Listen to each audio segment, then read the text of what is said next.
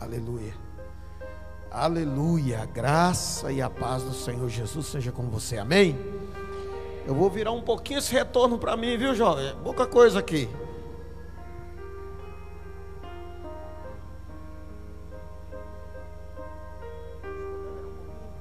Só para melhorar um pouquinho para mim aqui.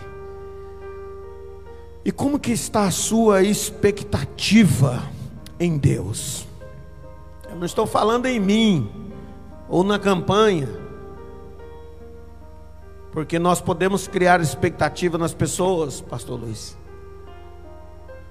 e isso pode gerar frustração, porque as pessoas podem não corresponder à nossa expectativa.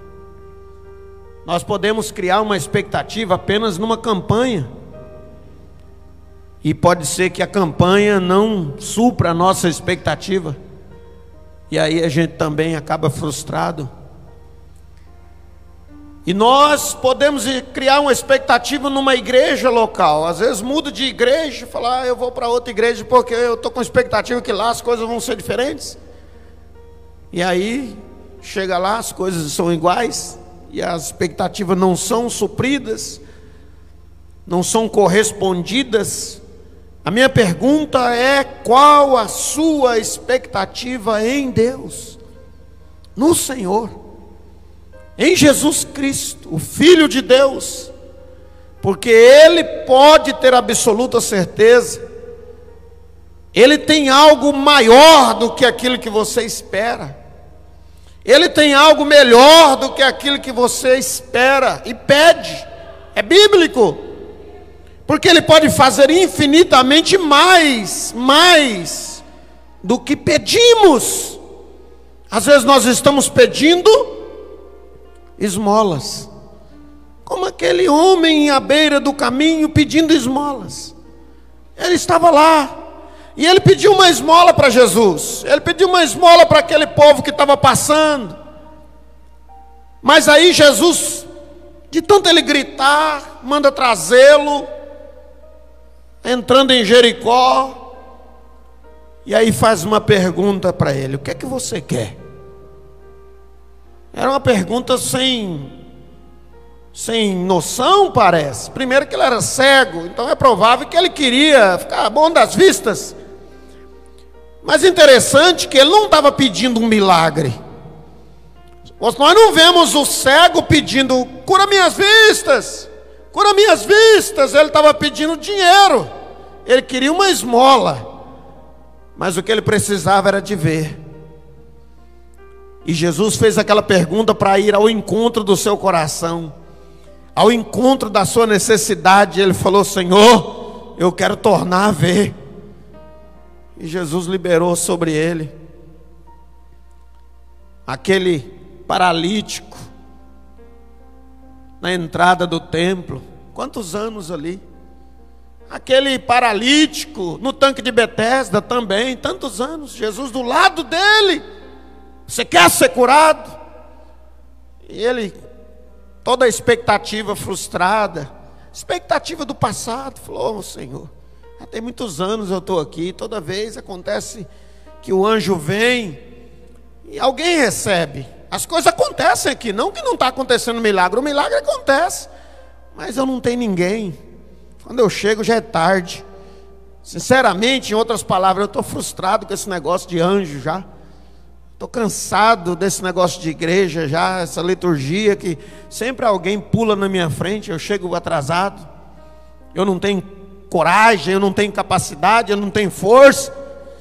Aí a impressão que tem é que Jesus não conversa muito mais com ele e fala: rapaz, toma o teu leite e vai embora para sua casa, cara. Sai desse meio aqui, eu tenho algo maior para você, eu tenho algo melhor para você. O Zaqueu, ele queria só ver Jesus, cobrador de impostos, rejeitado pelos judeus, talvez pela fama, talvez para saber que, que, que Nazareno é esse, que, que homem é esse. Ele correu, subiu numa árvore ele jamais imaginava que Jesus sabia o nome dele, Pastor Luiz. Ele jamais imaginaria que Jesus ia parar. Ele jamais imaginaria que Jesus iria olhar e falar: Ô Zaqueu, eu quero entrar na sua casa hoje, eu quero jantar com você. Aquilo mexeu com ele, ele saiu correndo, desesperado, foi preparar a sua casa e o recebeu com muita alegria. Está vendo que Jesus sempre tem mais. Ele tem mais. O texto, ali, ó, Josué 2,16. Sabe quem deu essa recomendação? Uma prostituta. Prostituta moradora da da rebarba da cidade, sobre o muro ela morava. Não tinha uma casa na cidade, o muro era largo, era um casebre, era um trem terrível. Mas ela deu uma orientação, porque ela foi tocada por Jeová. O terror tomou conta da cidade. Ela escondeu os homens de Deus e falou: Olha, vocês sobem no monte, espera lá três dias, porque o pessoal vai procurar vocês. Aí vocês voltam. E se você for um pouquinho mais para frente, versículo 22 e 23 fala que eles esperaram, eles obedeceram uma prostituta. Irmãos, mulher já não era, não tinha valor no Antigo Testamento. Ainda mais uma prostituta. Pois eles obedeceram. Eles ficaram lá três dias, esperaram. Quem que falou para vocês fazer isso? Uma prostituta por causa dessa atitude. Ela só queria ser salva. Falou, pessoal, quando vocês vierem, eu sei que vocês vão vir. É um terror de Deus aqui. Vocês vão vir, vão acabar com tudo. Mas assim, eu estou dando essa força para vocês, para vocês salvar a minha vida. Salva minha família, meu pai, salva meu povo aqui, porque eu sei que vocês, Deus já colocou o terror aqui na cidade. E ela falou: Olha, eu vou amarrar uma fitinha Scarlet lá, vocês vão saber que ali não, por causa disso, o pastor Luiz disse ontem aqui, ela foi inserida lá em Mateus, na genealogia de Jesus. Deus tem mais. Deus tem mais. Nós temos uma expectativa, mas Ele supre. Ele tem mais. A Ruth era apenas uma mulher excluída da congregação, uma moabita que jamais poderia entrar na congregação dos judeus, por causa da história de Moabe, fruto de incesto, amaldiçoados, era Ruth. Mas ela decidiu ajudar a idosa Noemi, ser fiel ao Deus da Noemi, ser leal, e Deus inseriu ela na genealogia do Mestre Jesus. Porque Deus tem mais para aqueles que têm coragem de colocar a expectativa nele e dizer: Senhor, eu espero do Senhor, porque eu sei que do Senhor vem a resposta. Não coloque a expectativa apenas nos homens. Podemos, isso move. Recarrega as baterias, como o pastor disse, dá aquela motivada, é uma campanha. Eu vou lá, é o culto é o ano da virada, tempo de virada, ponto de virada. Mas aí passa o janeiro, passa o fevereiro, passa o março, o abril. E aí fala, Senhor, mas eu não virei. Todo mundo está virando, Senhor. Está todo mundo virando aí, viraram já, e eu estou aqui ainda, não virei. Está igual aquele, aquele homem que eu citei, que João faz questão de relatar com os detalhes, aquele paralítico, 38 anos. Ah, Senhor, muita gente já virou aí, ó. Todo tempo vem o anjo, o povo vira e vai embora. E eu estou aqui, sem nada. Aí aquele que pode fazer qualquer um virar a hora que ele quiser, falou: rapaz, vira agora. Pega o seu leito e ó, sai embora daqui. Muitas vezes a nossa expectativa estão só nas coisas, nas pessoas, nos pastores, nos líderes, nas reuniões, nos eventos. E o nosso foco está ficando só nisso. Por isso que muitas vezes dentro da igreja nos frustramos, ficamos decepcionados, frustrados, desanimados e às vezes desistimos. Graças a Deus que Jesus vai atrás de quem desiste. Porque Pedro desistiu, foi pescar, Jesus foi lá, trouxe de volta. O Elias desistiu, foi para o deserto, e Deus falou para o anjo: vai lá buscar o menino de volta, porque ele desistiu.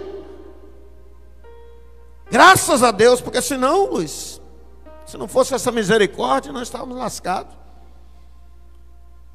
Eu quero trazer hoje uma palavra que Deus amadureceu em meu espírito agora, essa tarde. Porque eu ia trazer uma palavra sobre Noé, uma palavra que eu já ministrei em outros lugares, lá na igreja. Mas essa tarde o Espírito impeliu o meu coração. Eu já preguei aqui pelo menos três vezes sobre o livro de Lucas. Eu vou pregar de novo sobre o Evangelho de Lucas. Eu quero que você preste bem atenção, porque o que vai mudar não é a pregação apenas, não é o sermão, não é a forma da mensagem, mas é o espírito da palavra. Porque Jesus falou: "As minhas palavras são espírito e vida". É espírito e vida. É espírito e vida. Às vezes nós lemos, mas nós não encontramos o espírito da palavra. E se torna uma letra, se torna um decoreba. Sabe tudo, como os fariseus sabiam tudo. O fariseu sabia cada detalhe, cada iode do hebraico. Ainda mais os fariseus escribas. Tudo. E Jesus condena eles. Mateus 23 fala: vocês sabem tudo. Vocês conhecem tudo. E ele falou: olha, eles sabem tanto que se ele instruir vocês, vocês podem obedecer, que dá tudo certo. Mas não façam o que eles fazem, porque eles não fazem. Eles não vivem, eles não têm experiência, eles não conhecem o espírito da palavra. Jesus falou: vocês dão o dízimo de tudo, vocês dão o dízimo do endo, do cominho, vocês são fiéis, cumprem a risca, a palavra, mas vocês esqueceram da misericórdia, do amor, vocês estão na letra, tem o espírito por trás dessa letra aí, ó. E é esse espírito que transforma a nossa vida. É quando a palavra vem e ela toma vida dentro de nós e chacoalha, e lava, e limpa. E aí ela sai. Sai, pastor, sai. Jesus falou, e ele citando João capítulo 7, falando do Espírito Santo, ele falou: Olha, quem crê em mim, como diz as Escrituras, do seu interior fluirão rios de água viva. Mas antes, o que é que ele falou? Quem tem sede, no último dia da festa, ele se levantou, falou: Quem tem sede, vem a mim e beba. Aí João, que escreveu bem depois, ele falou: Ele falou isso por causa do Espírito Santo. Ou seja, vai entrar, vai revolver, vai lavar e vai sair. Nós vamos ser pessoas melhores no falar. Vamos ser pessoas melhores no agir. Todos nós. Abra sua Bíblia. Você que está aí também na, na live do Facebook, se tem. Não sei se aquela hora caiu, se voltou, já está tudo ok. Que deu um pequeno blackout na energia. Eu falei, meu Deus, não, não, deixa eu pregar sem energia de novo, não, que eu já preguei tantas vezes sem energia. Falei, meu, mas parece que esse negócio. Falei, não, já vou pegar, preparar um celular aí, porque. Mas glória a Deus que foi estabelecido. Tá, já está chovendo, ainda está chovendo, uma chuvinha boa. Você que está aí também na live, obrigado pela sua presença. Você que se esforçou e veio aqui. Deus tem mais do que você está imaginando. Lucas no capítulo 7. Lucas 7. Palavra que você já conhece, eu conheço, nós conhecemos, nós sabemos. Eu vou. Onde que. Uma água, se alguém puder trazer um copinho d'água aí. Só para eu molhar o bico, que passarinho precisa de molhar o bico. De vez em quando. É o bico.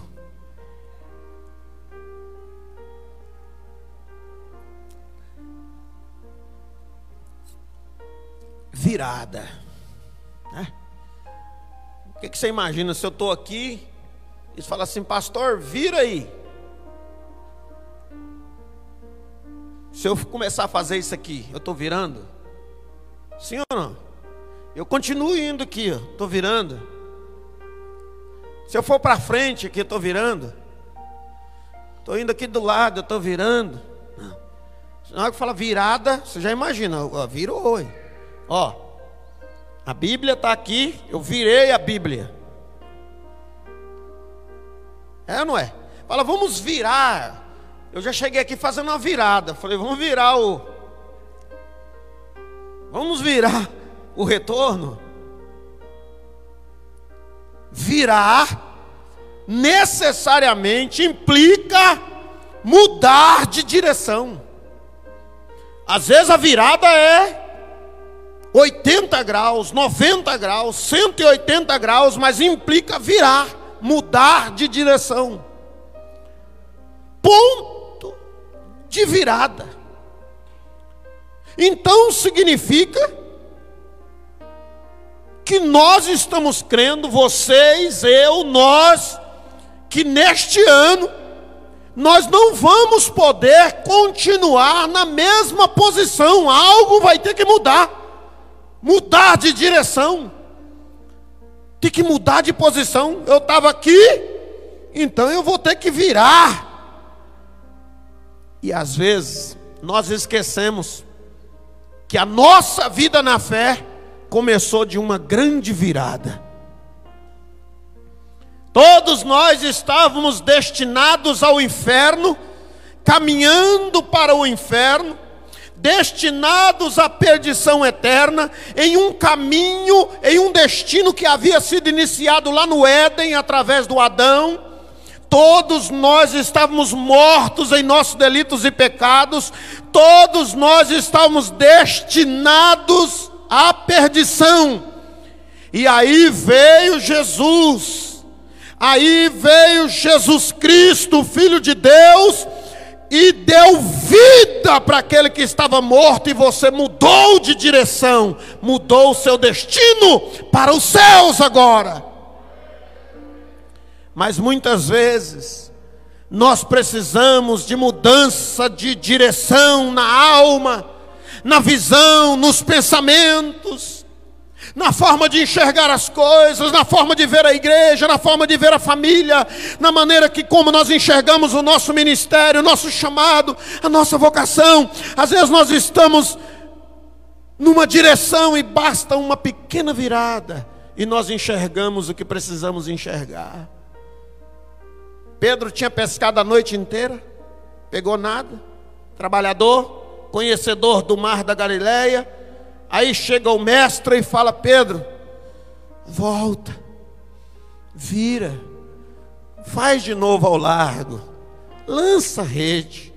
Mas Senhor, eu pesquei, eu já trabalhei, eu virei esse mar de cabeça para baixo aí, nada. Mas, sob a tua palavra, eu vou virar.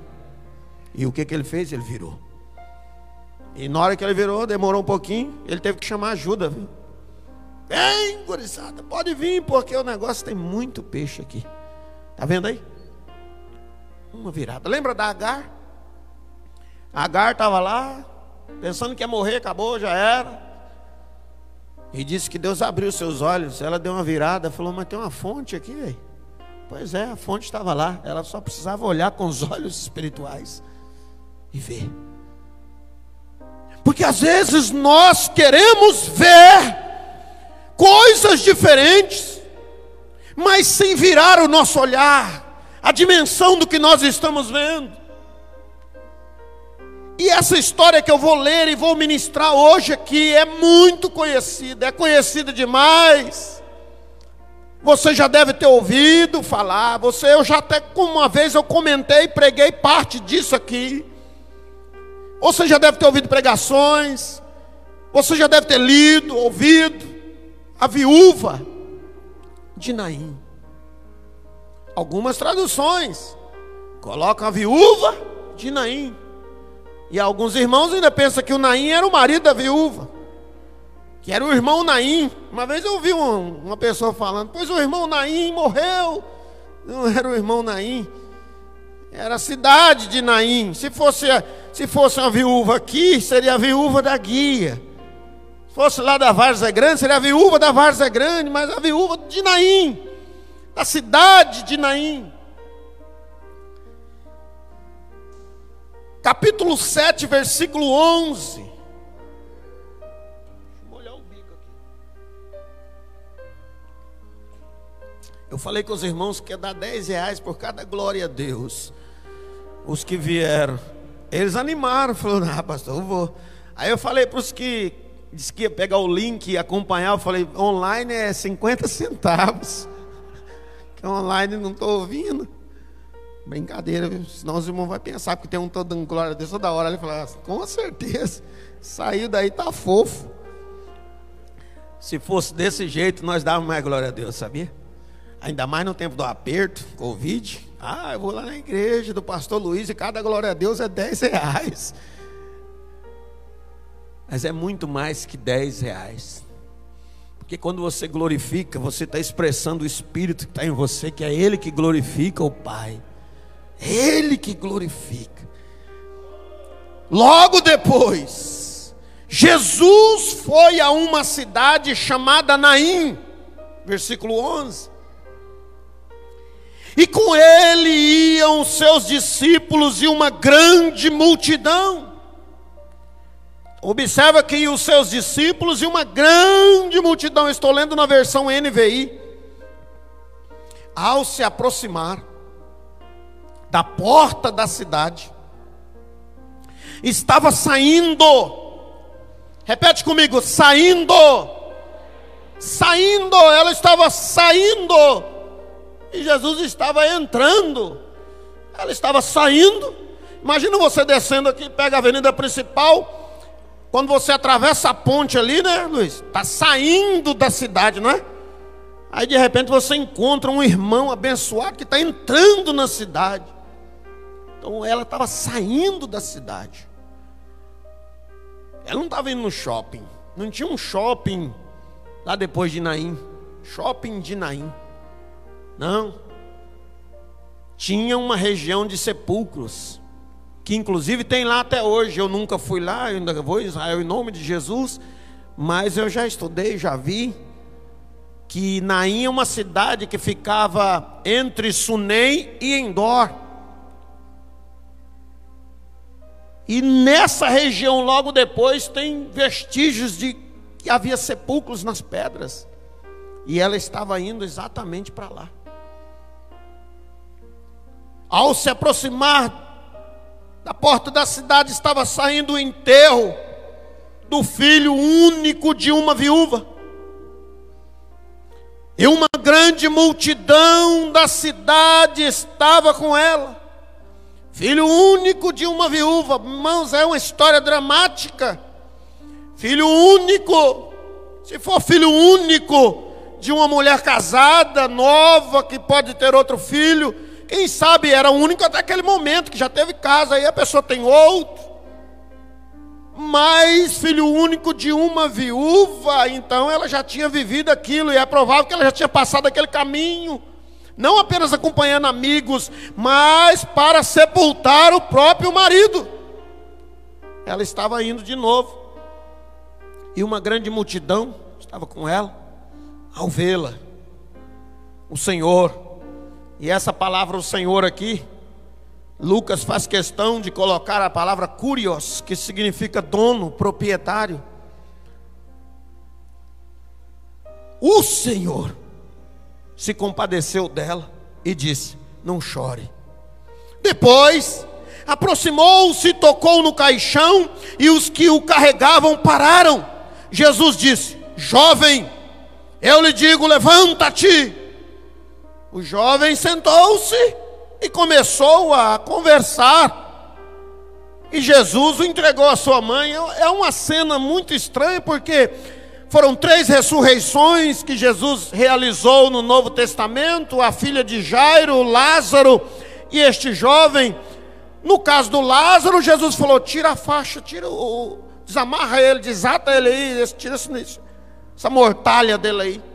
Para a menina, ele falou: dá comer para ela, dá uma comida para ela, que ela está com fome. E agora, para o jovem, ele manda ele sentar e ele senta e começa a conversar. O texto não diz o que, ele estava falando.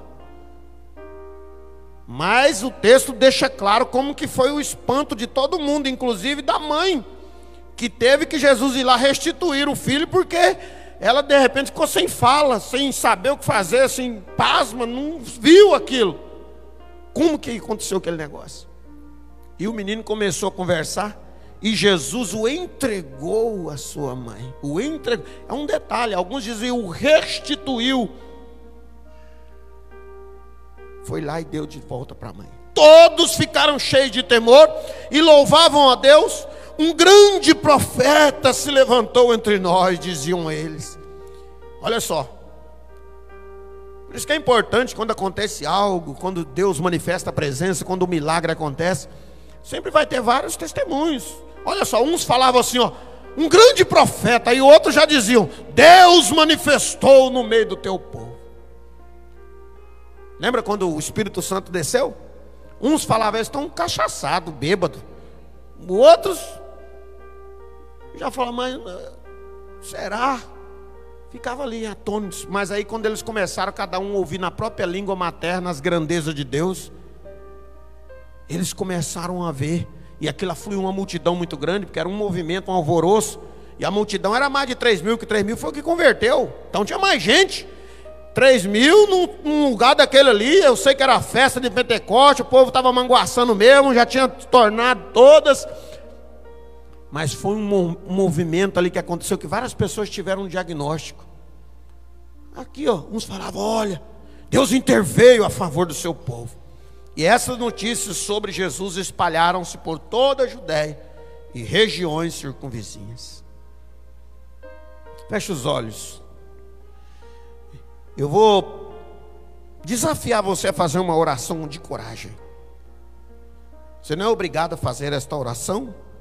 Você vai orar do seu jeito, se você quiser. Mas você vai, fazer uma oração com o seguinte sentido: você vai falar do seu jeito. Que se o Senhor falar com você na palavra, se o Senhor falar com você na palavra dEle, através da vida, do Espírito da palavra dEle, você vai obedecer hoje. Pode orar aí do seu jeito. Eu, Senhor, eu estou disposto. O Senhor já ministrou no meu coração essa tarde essa palavra. O Senhor já falou comigo e eu sei que o Senhor vai continuar falando ainda enquanto eu ministro, vai continuar ministrando e eu estou disposto a obedecê-lo, meu Pai. Em nome de Jesus. São coisas simples, aqui verdades, chaves de compreender, não são difíceis. Não são difíceis de compreender desse texto. Porque é uma história, uma história factual, verídica. Um jovem estava indo para o sepultamento, mortinho da Silva, no meio do caminho, lá saindo, perto da porta da cidade, perto do cemitério. Jesus encontra aquela multidão e traz o jovem de volta. Então a história não tem, é a história real, simples de você compreender a história. Mas ela contém chaves extraordinárias e eu quero dar como tema, como título desta mensagem, a virada que eu preciso. Repete comigo, a virada que eu preciso. Preste atenção, não é a virada que você quer, é a virada que você precisa. Primeiro, que o jovem estava morto. Segundo, que a mãe não pediu nada. Onde no texto você viu a mãe pedindo alguma coisa? Você viu a mãe desesperada pedindo? Você viu a mãe, a viúva, oh Senhor, tem misericórdia de mim, traz de volta o meu guri. Não, ela não pediu nada, ela ia sepultar, estava indo embora sepultar. O jovem também não pediu nada, estava morto da Silva, mortinho, não pediu. Mas aquela mulher precisava de dar meia volta. Era a necessidade da vida dela.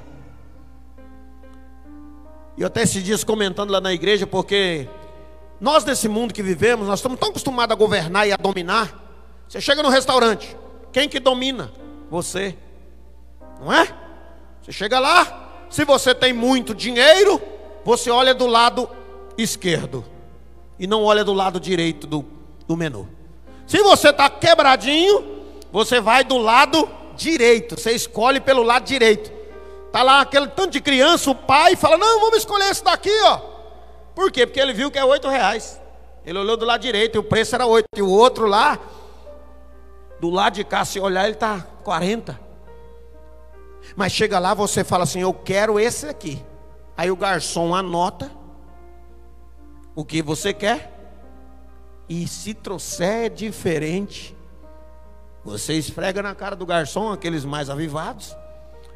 E aqueles mais tradicionais, por gentileza, não é esse, vamos lá. E aí você já fica zangado, vai demorar outro tanto para vir. Então a gente está acostumado a pedir e querer o que pedimos. E ai, se Deus não trouxer o que nós pedimos. Porque eu pedi, Senhor, isso daqui. E eu quero isso daqui. Eu não quero outra coisa. O Elias pediu a morte e Deus trouxe a vida. E aí? Elias falou: Basta, Senhor. Quero morrer, quero saber mais. Não sou melhor que meus pais. E Deus falou: Anjo, vai lá, cutuca ele, dá comida para ele, que ele tem que viver. Ele nem vai morrer. Ele nem sabe, mas ele não vai nem morrer, nem morrer essa morte natural. Aí eu vou trazer ele para cá. Mas quando nós viemos na presença de Deus, é um lugar onde nós temos que confrontar com a gente. Porque às vezes nós pedimos, pedimos e não recebemos o que pedimos, nós recebemos o que precisamos. E Deus sabe o que nós precisamos, Deus sabe o que você precisa. E é isso que está escrito lá em Mateus. Deus sabe o que você precisa, e às vezes não é o que você está pedindo, você está pedindo uma coisa e você precisa de outra. O, aquele homem estava pedindo esmola, mas precisava de ver, e Jesus sabia que ele precisava de ver e deu o que ele precisava. E a minha oração é para que Deus nos dê o que nós precisamos, por isso que o título é A Virada que eu preciso ainda que eu não pedi, ainda que eu não abri a minha boca, mas eu preciso, Senhor, e o Senhor sabe disso. Porque às vezes nós não sabemos nem pedir, Tiago diz, a gente vai pedindo, pede tudo errado, pede por causa da nossa nosso orgulho, nossa vaidade, a gente pede para vangloriar, e Deus sabe disso. Aí você está pedindo uma casa, e Deus fala, mas eu não vou te dar uma casa agora, que agora você não precisa de uma casa. Mas, mas senhor, eu estou morando de aluguel, não. Eu posso te dar uma casa agora. Estou dando um exemplo aqui de uma coisa que a gente pede, a gente pede coisa. Tem lá uma carta que você está fazendo, não é errado. Está escrito na Bíblia, pedir, dá-se-vos-á. Todo aquele que pede, recebe. Clama a mim, eu te responderei, mas você não sabe o que ele vai dar. Então, não fica muito acostumado a só receber o que você pede. Porque às vezes a gente pede uma coisa e zangue e vai embora. Ah, mas eu não queria isso não, senhor. Eu não queria esse negócio não.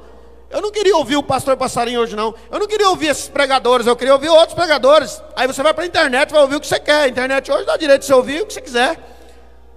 Você sai daqui, você vai ouvir. Não, eu gosto desse aqui, ó. Pastor Luiz pregou sobre a viúva de Naim. Não, é muito fraquinho. Eu gosto de ouvir o fulano de tal. Mas quem sabe você precisava ouvir o pastor Luiz, o passarinho, precisava de ouvir alguém. Às vezes a gente está esperando um profeta extraordinário, aquele que arrupia, balança o telhado, e aí Deus vai e usa uma irmãzinha, um irmãozinho simples, humilde, e fala assim: toma jeito, rapaz, vai orar. Era isso que eu precisava ouvir. Aí você vai para casa, mas não pode, agora esse irmão vem falar para eu orar. Você acha que ele não está orando? Aí Deus fala: não, é, não é ele que acha, é eu que acho, eu sei que você não está orando. Pronto, você precisa de ouvir isso aí, rapaz. Então é a virada que eu preciso. Às vezes você não precisa de virar tudo, Senhor, pá, mas às vezes você vai ter que dar uma viradinha. Ô oh, Senhor, não tinha visto aqui, olha, bem aqui pertinho de mim, a fonte, bem aqui pertinho o perdão, bem aqui pertinho. Esse texto tem chaves extraordinárias. Antes de eu ministrar o que eu vou ministrar, eu quero só lembrar sobre ele. Porque todos nós vivemos tragédias, todos. Ah, pastor, eu nunca vivi, nunca fui contrariado na vida. Tem alguém que nunca foi contrariado em nada. Pastor, desde o dia que eu nasci, só glória. Nunca fiquei para trás em nada, nunca tive uma crise de nada. Pensa eu já aprendi a falar, a primeira palavra foi Jesus, a segunda foi Espírito Santo, a terceira foi Deus Pai, e depois a quarta foi Trindade. E de lá para cá, ia, já fui batizado com o Espírito Santo muito jovem. Nunca tive nada, nada, nada. Na escola, sempre bem tratado. Tudo. No lugar onde eu vou, na minha casa, minha família. Eu sou glorificado na minha família, pastor. Não tem nada, não tem nada. Tem alguém assim aqui? Tem alguém? Então, certamente você já enfrentou alguma crise. Alguns já enfrentaram tragédias terríveis. Não tragédias de acidentes, alguns já, mas tragédias talvez na alma, sufocamentos, angústias, dores, que o pastor não sabe. E eu vou dizer para você: as tragédias da vida criam destinos se a gente deixar. As tragédias da vida nos viram para lugares onde nós não gostaríamos de ter virado. Preste atenção, porque a mulher ela morava em Naim, mas agora ela estava de costa para Naim. Ela estava indo para o cemitério, ela estava indo para a tumba, e pode ter certeza que se alguém perguntasse, é isso que você quer? Ela fala: Não, eu não quero. Mas por que que você está indo? Você não está vendo, não? Meu filho morreu em lugar de colocar os mortos é lá. Eu tenho que ir lá mesmo sem querer. Preste atenção, porque muitas tragédias definem destinos e tem crente vivendo destinos definidos por tragédias. A pandemia é uma delas, definiu o destino de muita gente. Ele estava firme, ele estava virado para Jesus. De repente ele virou para outra coisa e começou a caminhar em direção a outro lugar. uma outra chave extraordinária. Porque às vezes nós estamos caminhando no destino errado, estamos virados para o lado errado e cheio de gente do nosso lado. Ah, pastor, pensei que a gente só virava sozinho. Não, uma multidão virado para o mesmo lado da mulher. Só vai, vamos lá, choradeira, as carpideiras, aquele choro, aquela coisa terrível de dor que todos nós já vivemos em algum momento, já participamos com alguém, aquela dor. Aquele momento que chega no cemitério, aquele momento vai abrir, não vai abrir, vai orar, encerrou, vai sepultar. É o último aí, como nós cristãos, não, nós vamos ver na glória, mas a dor fica, é dor. Que ninguém vai passear num lugar desse.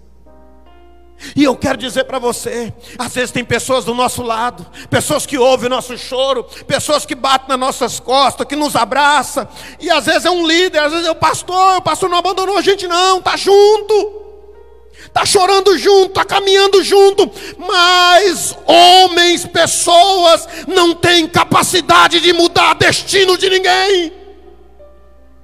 Mesmo pessoas que sinceramente se compadecem de você, não pode mudar o destino da sua caminhada. Você acha que não tinha gente que amava essa mulher? Tanto que arrastou uma multidão para ela, com ela. Vai junto com ela. Vai lá, vamos. Vamos. E chora. E a mulher chorando, e todo mundo chorando. E aproximando da porta da cidade. E era sem volta, acabou, chegou, colocou, tampou a pedra, já era. Não tem mais. Qual a lembrança? Talvez, talvez se ela tivesse uma ideia da história judaica, ela ia lembrar, não, mas já houve ressurreição. O Elias já ressuscitou, o Eliseu já ressuscitou, já houve. Quem sabe? Ei, mas preste bem atenção. Nenhuma delas foi dessa forma. Ia para sepultar, estava lá trancado, travado. E com gente do lado. Porque tem pessoas que acham que a solidão, a solidão só acontece quando a gente está abandonado. Está abandonado. Abandonou, ficou só, lá, ermitão, no meio do, da quebrada. A pior solidão é aquela que cega os nossos olhos onde nós estamos rodeados de pessoas, mas ninguém pode tocar a nossa alma, que está solitária. Ei, tem pessoas que estão do nosso lado, é por isso que nós vemos tanta depressão dentro da igreja, e pessoas sinceras, pessoas piedosas, mas às vezes elas viveram traumas, situações, que as pessoas do lado dela não conseguiram alcançar aquela área da vida dela alcançou o ombro, alcançou o pescoço para chorar, alcançou o braço para dar do lado. Ei, cuidado, não confunda. Estar na igreja e achar que as coisas tudo vão dar certo do dia para a noite, nunca mais vai ter percalço. Jesus falou: No mundo vocês vão passar por aflições, mas sabe o que ele disse antes desse versículo? Ele estava comentando sobre a cruz. Ele falou: Olha, eu vou ser preso, vocês vão todos me abandonar. Eu não vou ficar só porque o Pai está comigo. E aí ele diz assim: Olha, e eu estou falando isso para vocês, para que vocês tenham paz em mim. No mundo passais por aflições. Ele estava falando: Olha, vocês vão pensar que vai me deixar só, mas eu não estou só, o Pai está comigo. E eu vou dizer uma coisa para vocês: isso vai acontecer com vocês lá na frente. Vocês vão pensar que foram abandonados, mas eu estarei com vocês. Cuidado, porque no meio da multidão, no meio das pessoas, pessoas sinceras, pessoas piedosas que se preocupam, não é que não se preocupam, pessoas que se preocupam com a nossa dor de fato, mas não podem mudar porque estava todo mundo chorando, mas virado para o mesmo lado que adianta? Está todo mundo chorando com você, mas todo mundo indo. É, vamos, vamos lá então.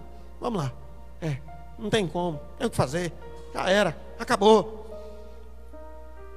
Você pode observar na Bíblia quando alguém se destaca, é porque ele virou para o lado certo. Todo mundo lá, ó, o exército de Saul, tremendo. Golias lá 40 dias, todo mundo, ó. Cadê? Quero um homem, não tem macho aí não? Vem aí, macho velho. Você aí, ó. Vem aqui, ó. Vem comigo. Se ele fosse lá da Paraíba, nada. Aí de repente, chega um jovem. Ele olhou para Jeová. Ele olhou para Jeová e olhou, rapaz, você é grande mesmo, mas o meu Deus é maior. Ele olhou para a aliança, falou: Rapaz, você pode ser grande, mas você não é circuncidado, você é filisteu miserável. A marca da circuncisão é a marca da promessa. Deus tem uma promessa para comigo. Vira para o lado certo, tá vendo? É uma questão de ótica. E estava cheio de gente lá, homens poderosos, guerreiros, virados para o mesmo lado. Todo mundo do lado desta mulher. E aí, tem uma outra chave poderosa. Porque às vezes nós pensamos que existem casos perdidos para Jesus. Você viu o testemunho do pastor Kleberson? Ontem aqui, você já sabe. Do pai dele, que matou a mãe dele. Quantos testemunhos você já viu de gente que estava lascado? Eu já fui morador de rua. Quantos testemunhos? Meu Deus, como que foi que essa pessoa escapuliu? Como, meu Deus? Mas para muitos, aquele era um caso perdido. Tem gente que olha e fala assim: está tanto tempo na igreja, até hoje não mudou, não? Ah, ou talvez aquele, aquele jovem na família, ou aquela jovem, ou aquele marido, ou aquela esposa, falou: ah, cansei, campanha, campanha, pastor já veio aqui, o bispo, o missionário, o apóstolo, já veio todo mundo aqui, não resolveu, já era, acabou. Acabou, pastor, não quero nem saber, mas nem toca mais nesse assunto. Lê a Bíblia, os casos perdidos. Lázaro, quatro dias sepultado, fedendo lá dentro, e todo mundo já era, caso perdido. E Jesus falou: tira a pedra. Você vai ver se tem caso perdido para mim. Tira a pedra. Lázaro, vem para fora, Lázaro. Ei, pode estar na porta da cidade, pode estar no cemitério, pode estar debaixo de qualquer pedra. Não existe caso perdido, não existe causa perdida. Não existe causa perdida para Jeová, para Jesus Cristo, nosso Senhor e Salvador.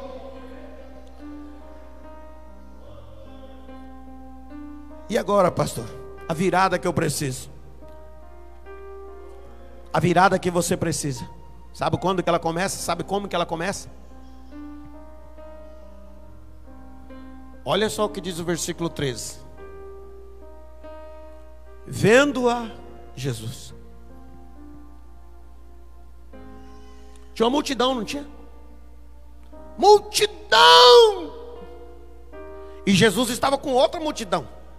É um tropel de gente danado. Gente que ia chegar na cidade, gente que ia sair da cidade.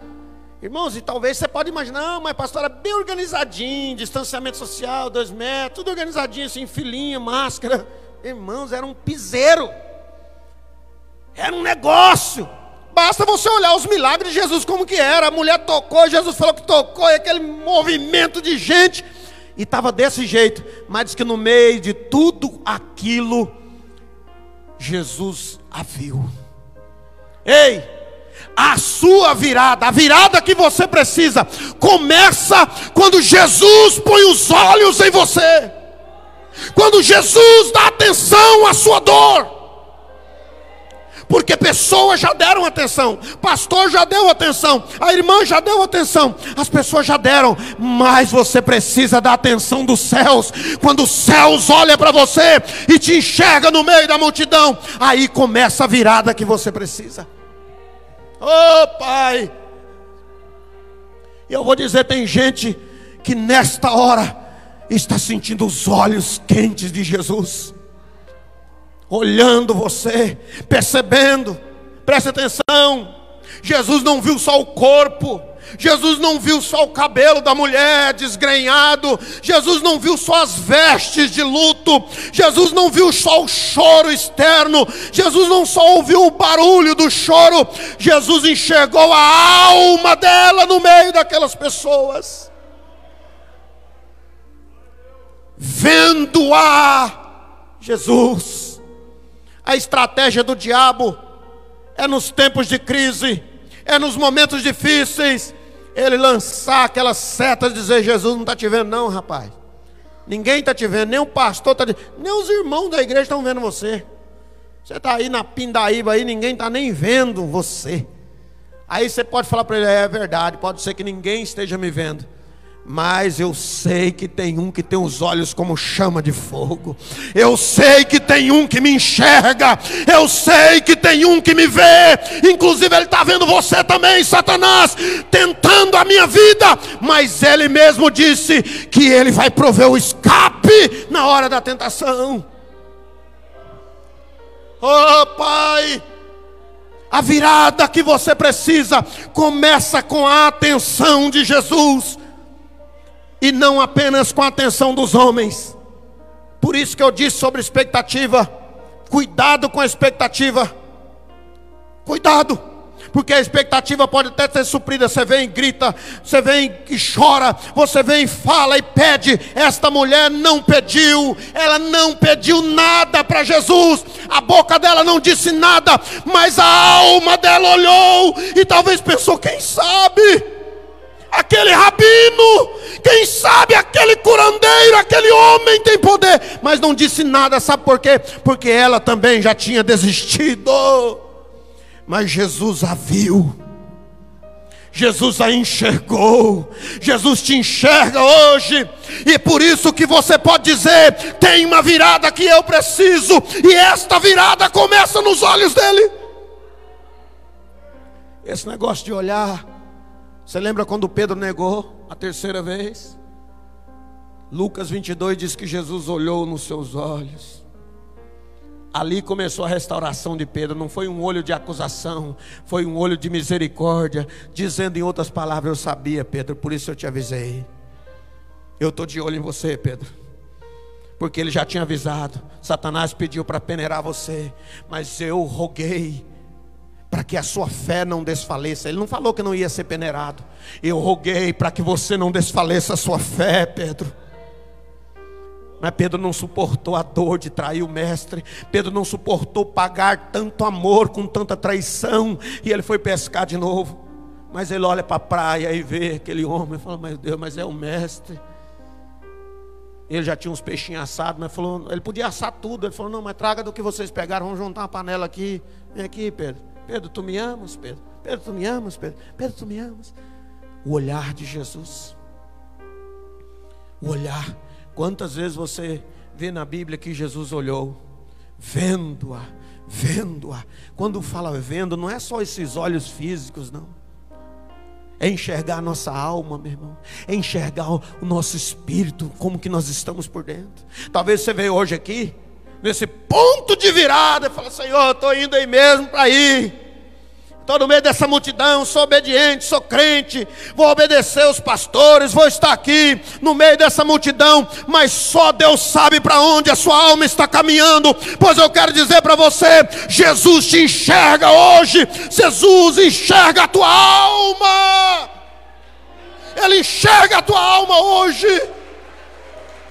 Oh Pai, arabaxou, arabaço e candalabas.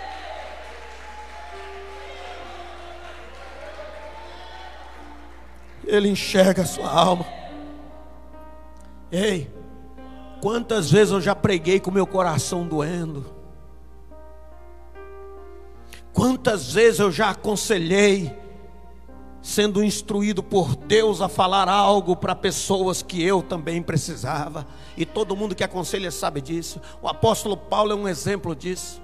O apóstolo Paulo saiu procurando um lugar para orar.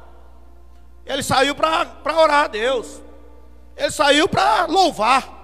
No meio do caminho acontece todo aquele piseiro, ele expulsa o demônio, é preso, e de repente, quando ele olha no meio da noite, o pessoal mandando ir para a igreja?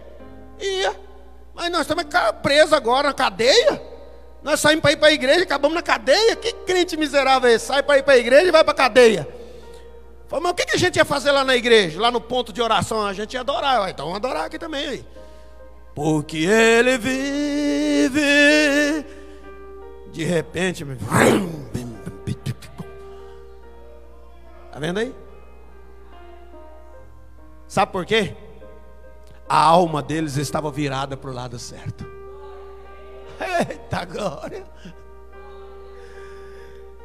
E com certeza Deus viu aquilo ali e falou: rapaz, não tem que fazer algo ali e todo aquele movimento, o carcereiro desesperado, e meu Deus, vou me matar, que já era para mim, tá? E o apóstolo Paulo já grita: Não, não faça isso. Aí já foi para a casa do carcereiro, prova que o carcereiro morava na própria cadeia, e já foi lá, já foi um, uma coisa maravilhosa. E o que é mais interessante, que o apóstolo Paulo voltou para a prisão, o que muitas vezes nós esquecemos. É só ler o texto.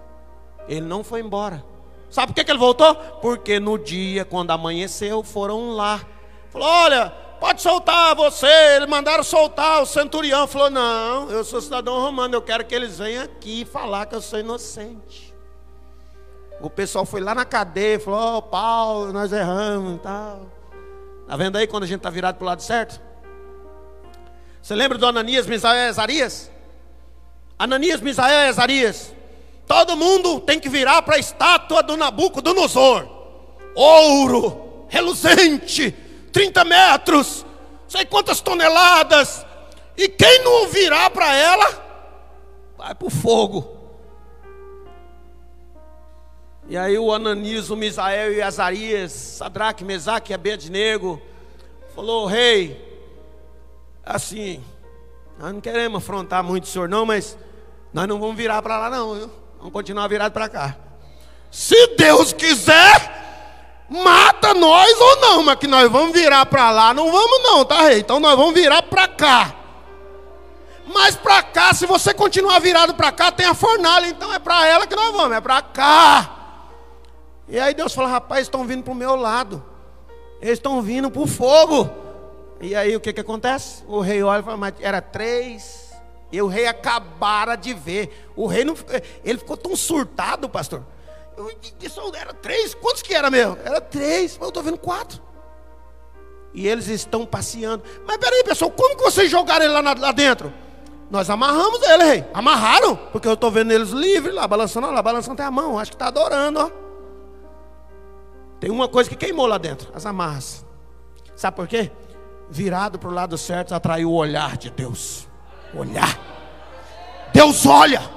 Ei, aquela mulher não tinha mais saída, aquela mulher não tinha mais recurso, aquela mulher não tinha mais socorro humano, não tinha mais lágrima para chorar, não tinha mais amigo, todos os amigos estavam lá e não podia fazer nada, mas de repente veio o mestre e olha para ela. A sua virada começa quando os olhos de Jesus estão sobre você. E não precisa se preocupar não que os olhos dele têm GPS, mano. Ah, eu estou aqui escondido. Ah, não, ele não vai saber nem quem eu sou no meio dessa multidão. Ei, se você já é crente, você tem um selo. Tem como ele olhar, filho de Deus, aquele lá. Ele está escondendo lá no meio, lá, mas é aquele lá, tá?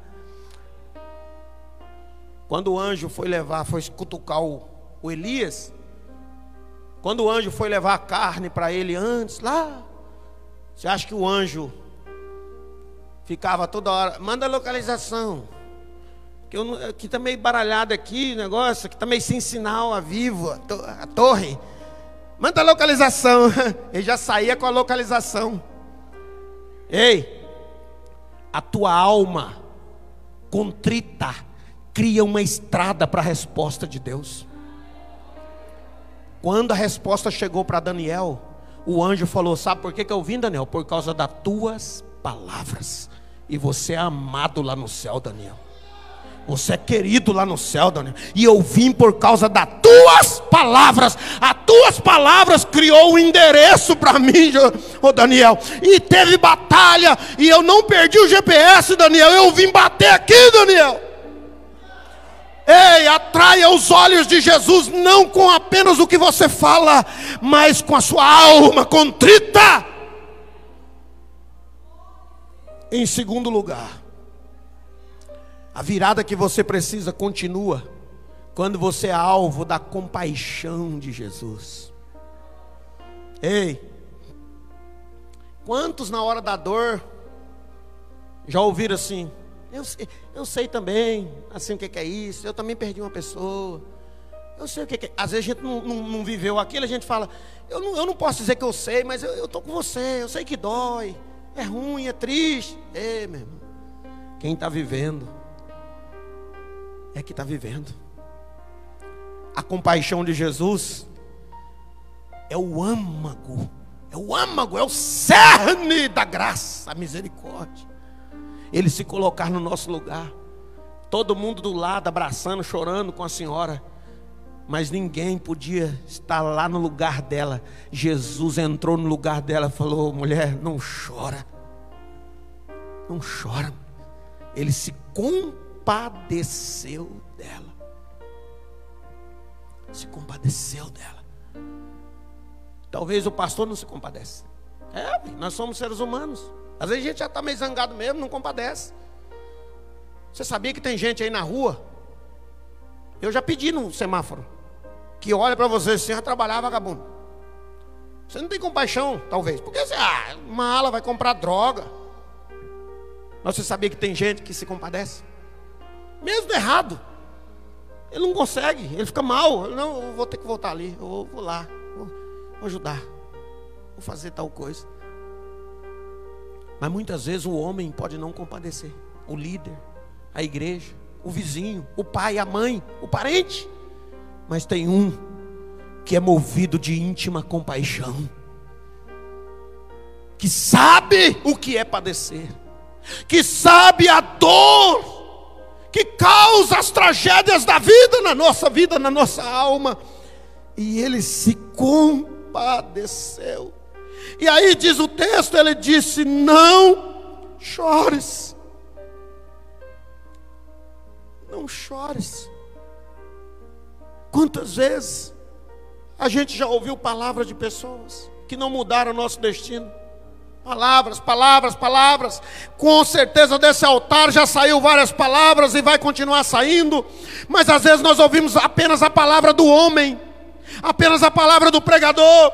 Mas eu quero dizer para você, nós precisamos ouvir é o que Deus está falando. Foi Jesus que disse: "Não chores, mulher. Não chores". E aí diz o texto, versículo 14: ele se aproximou. A virada que você precisa continua quando você tem a presença dele do seu lado. Ei, aquela mulher estava rodeada de pessoas, multidão do lado dela, e se sentindo tão só, tão abatida, De repente diz que Jesus se aproximou. Ele estava vendo lá e falou: opa, vamos lá. Quando ele se aproximou, preste atenção. Ele pôs a mão no defunto. Ele colocou a mão e mandou parar. Não podia fazer isso. Ainda mais sendo Jesus, um nazireu. Para um judeu, tocar um defunto era impureza. Um leproso era impureza, um defunto então. Ei, a sua virada acontece quando Jesus toca naquilo que ninguém tem coragem de tocar, porque não tem poder para mudar. Mas quando ele vem e diz: Eu posso tocar, porque eu tenho poder para mudar. Eu posso tocar, porque eu tenho poder para trazer a vida. Ei, aquele, aquele homem, aquele jovem, aquele rapaz, aquela pessoa foi envolvida com algum manto. Não era como os, os egípcios que enfaixava, fazia tudo, não, mas colocava um manto. Não era um caixão, era uma vara com uma espécie de maca que carregava. Mas era gente que estava carregando. Jesus chegou, se aproximou, mandou parar. Presta atenção. A mulher estava indo para onde? Para lá. Todo mundo. Cabeça baixa. De repente vem Jesus põe a mão. Põe a mão. E quando ele põe a mão, ele libera uma palavra. Eu te mando, jovem. E o que, que aconteceu? Diz que o jovem sentou-se e começou a conversar. Ele sentou-se e começou a conversar. Às vezes, nós duvidamos do milagre na hora. Porque a coisa é tão repentina, pastor. Que, meu Senhor, o texto não diz como que a mulher ficou. Mas prova de que ela ficou atônita. De repente ela ficou nem aquele momento sem, sem o que fazer. Meu Deus, o que, que é isso? E o jovem começou a falar, e aí Jesus pegou o jovem e devolveu, restituiu, levou de volta até a sua mãe. Agora eu vou fazer uma pergunta. Depois desse fato, houve uma glorificação do nome de Deus. Mas eu vou te fazer uma pergunta e seja sincero: aquela mulher continuou indo para o cemitério? Sim ou não? Por quê? Não, nós já tinha marcado o enterro, vai enterrar vivo mesmo. Nós vamos enterrar, já tinha marcado.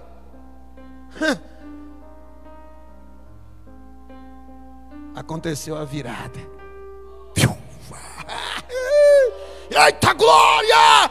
Meu filho voltou! Ei! A virada que você precisa é o alinhamento do seu andar com o andar de Jesus. Jesus estava entrando, não era hora de sair, era hora de entrar. E Jesus falou: Você vai entrar comigo, mulher. Oh, Pai. A virada que você precisa é o alinhamento das suas ações com aquilo que Jesus está fazendo. Jesus vinha entrando e a mulher estava saindo. E é, o texto não diz, mas eu não acredito que ela continuou, pastor. Com certeza houve uma glorificação e ela voltou. Voltou junto com Jesus. Eu já preguei aqui uma vez sobre parte disso e preguei uma vez sobre os discípulos a caminho de Emaús. Discípulo indo para Emaús. E Jesus descendo a ripa. Bíblia, Bíblia, Torá, Torá, pregando, Isaías, todo mundo e nada. Queimava o coração. E assim se ouve a palavra, ah, pastor, queimou meu coração. E para onde você vai? Ah, mas está queimando. Eu vou embora hoje queimando por dentro. Mas continua indo para o mesmo lugar. Quando Jesus chegou na vila, fez que ia passar adiante. Ah, oh, rapaz, fica que já é tarde, perigoso, hora da noite, né? Essas regiões aqui de Emaús, sabe como é que é, né? Agora tá perigoso.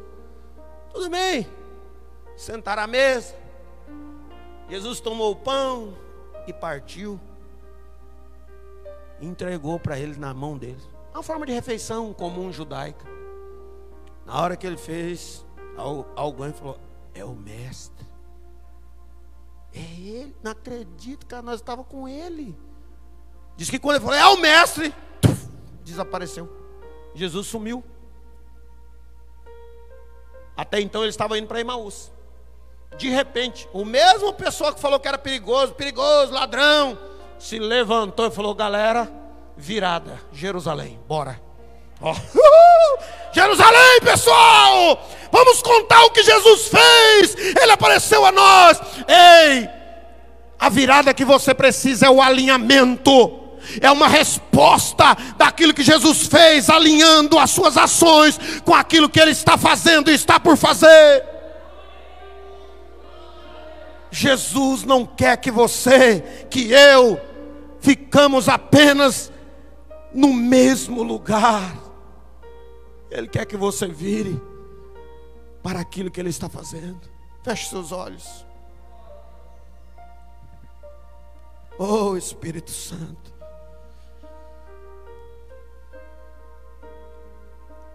a virada que você precisa.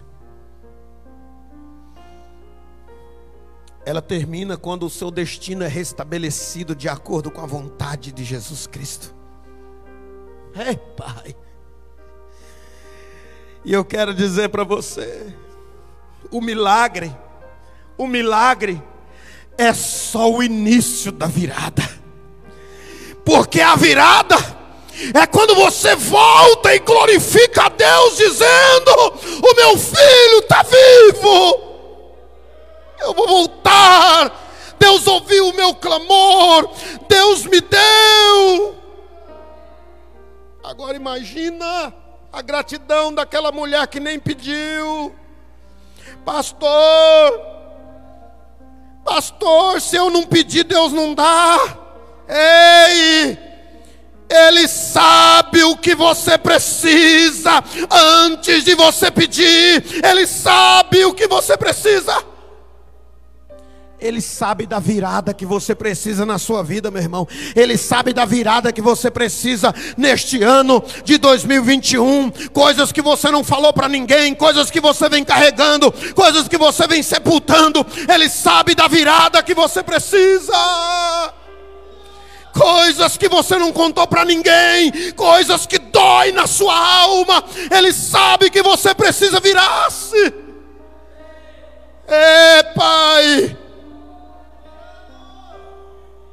Oh, Deus. Oh, Pai. Meu Deus. Os olhos deles estão te vendo agora.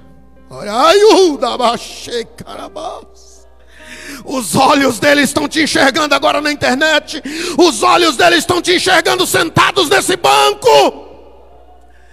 Ei, e se ele te vê, ele se compadece. E se ele se compadece, ele se aproxima. E se ele se aproxima, ele toca. E se ele toca, ele traz de volta. E se ele traz de volta, ele muda o seu destino.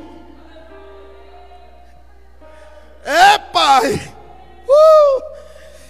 Dá uma unção de renovação, viu? Hoje aqui. Não despreze. Não despreze os momentos. Ah, pastor, já está saindo, já está acabando. Já era, pastor. Eu lutei pelo meu casamento, pastor. Eu lutei pela minha família, pastor. Mas já acabou, morreu. Eu lutei pelo meu chamado, pastor. Eu lutei pela minha vocação, pastor. E agora estão levando embora, estão sepultando, acabou, não quero saber mais, não tem mais jeito. E eu estou tão abatido eu não estou nem falando mais é com ninguém. Eu só estou caminhando de cabeça baixa. Ah, Pai! Ei! Tem um que se pôs no seu lugar e se compadece de você. Se essa palavra tocou a sua vida e você está movido por ela, pelo Espírito da palavra, você vai sair do seu lugar e vir aqui perto do altar, porque nós vamos orar. Eu sei que talvez você quer um milagre, mas o milagre é só o ponto inicial da virada. Ei, Pai, eu sei que você talvez já estava falando, olha. Eu estou virando as costas aqui, ó. Mas hoje Deus falou com você. É possível. Se essa palavra tocou a sua vida e você hoje quer receber de Deus a virada que você precisa, você vai sair do seu lugar e vai vir aqui na frente. Você vai sair do seu lugar e vir aqui próximo ao altar. E eu vou fazer algo aqui. Você não vai ficar pedindo, tá? Tá bom? Não é para pedir nada. Não pede nada. Pastor, mas eu não vou pedir, ele não vai saber. ele já te enxergou. Ele já te viu. Ele já viu o desespero da sua alma. Ah, pai! Abaixou que nema.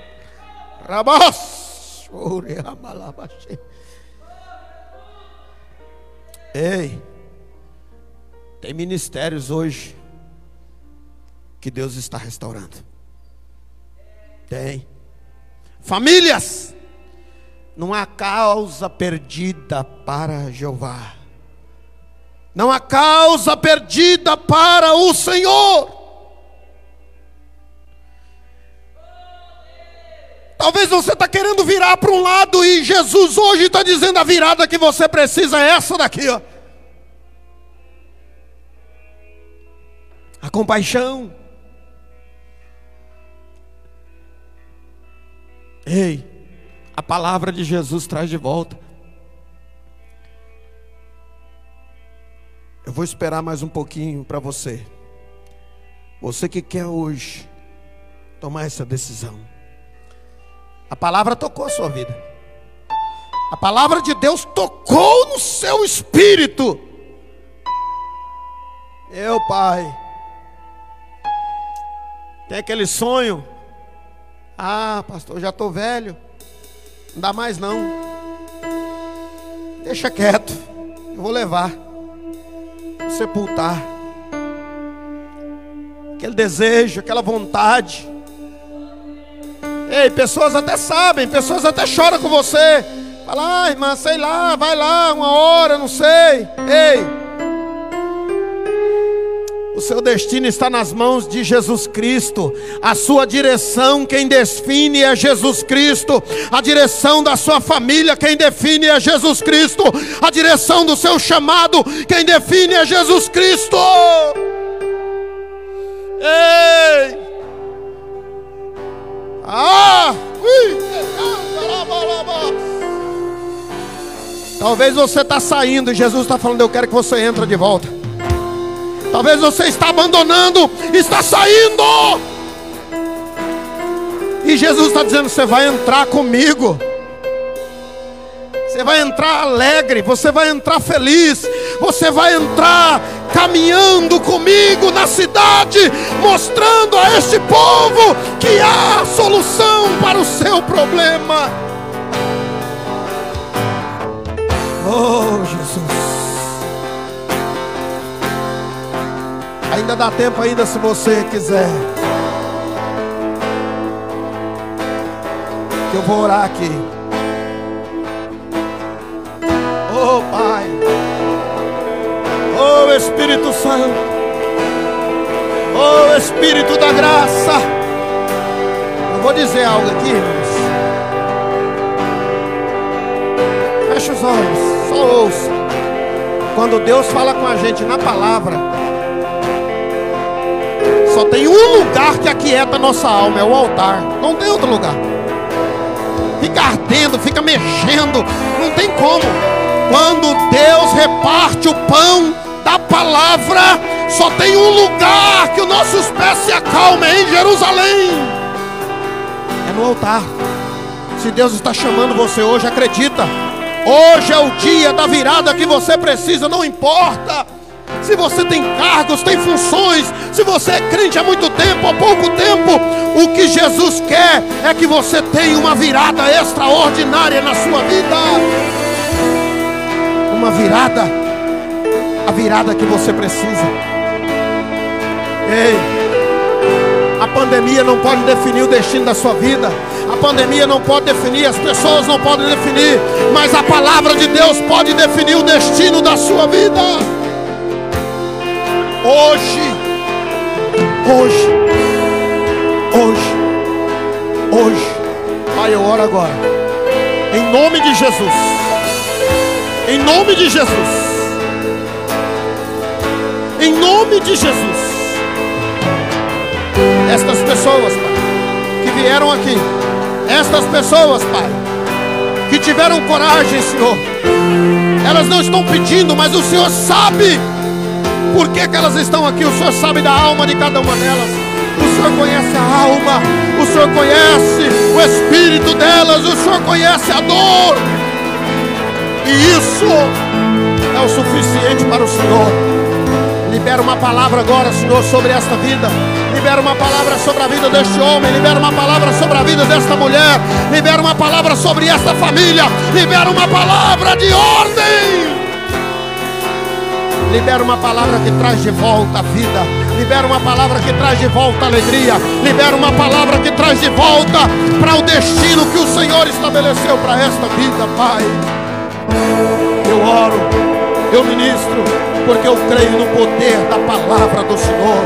Porque eu creio no poder da tua palavra.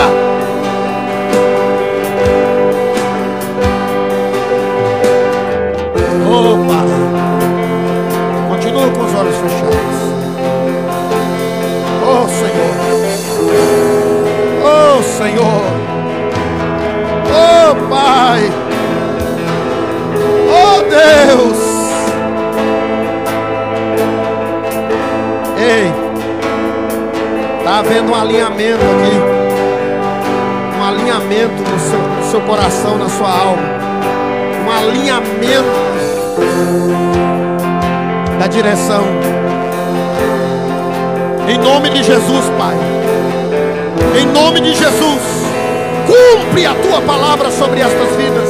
Em nome de Jesus, cumpre a tua palavra sobre estas pessoas que estão no altar, que estão aqui no altar, que saíram do seu lugar, que estão dizendo, Senhor, na sua alma, não estão falando talvez, mas a sua alma, a compaixão do Senhor seja sobre elas, meu Pai, e de fato e de verdade aconteça uma virada. Uma virada. Uma virada. Uma virada. Que o teu nome seja glorificado como foi naquele dia. Que o teu nome seja glorificado na vida desta mulher, na vida deste homem, na vida deste jovem, na vida deste ancião, na vida destas pessoas, Pai. Ao ponto das pessoas falarem: Deus manifestou neste lugar, nesta vida. Eu oro em nome, nome de Jesus. Em nome de Jesus. Pode voltar no lugar de vocês. Em nome de Jesus. Eu quero agradecer pela oportunidade e dizer que para nós é uma honra, uma honra mesmo. Prazer estar aqui. Luiz, pode sentar, você que voltou. Pastor Luiz é um amigo. E eu fico feliz de ver como que Deus já está. É, olha só. Lembra quando a gente vê, né? Olha, ah, Deus já está fazendo e vai completar a obra. Em nome de Jesus. E é uma honra mesmo, Luiz. Obrigado pela responsabilidade que o Senhor confiou a nós. E que Deus continue abençoando você, sua família, sua vocação, seu chamado, esta obra local. Amém? Em nome de Jesus. Agradeço a oportunidade.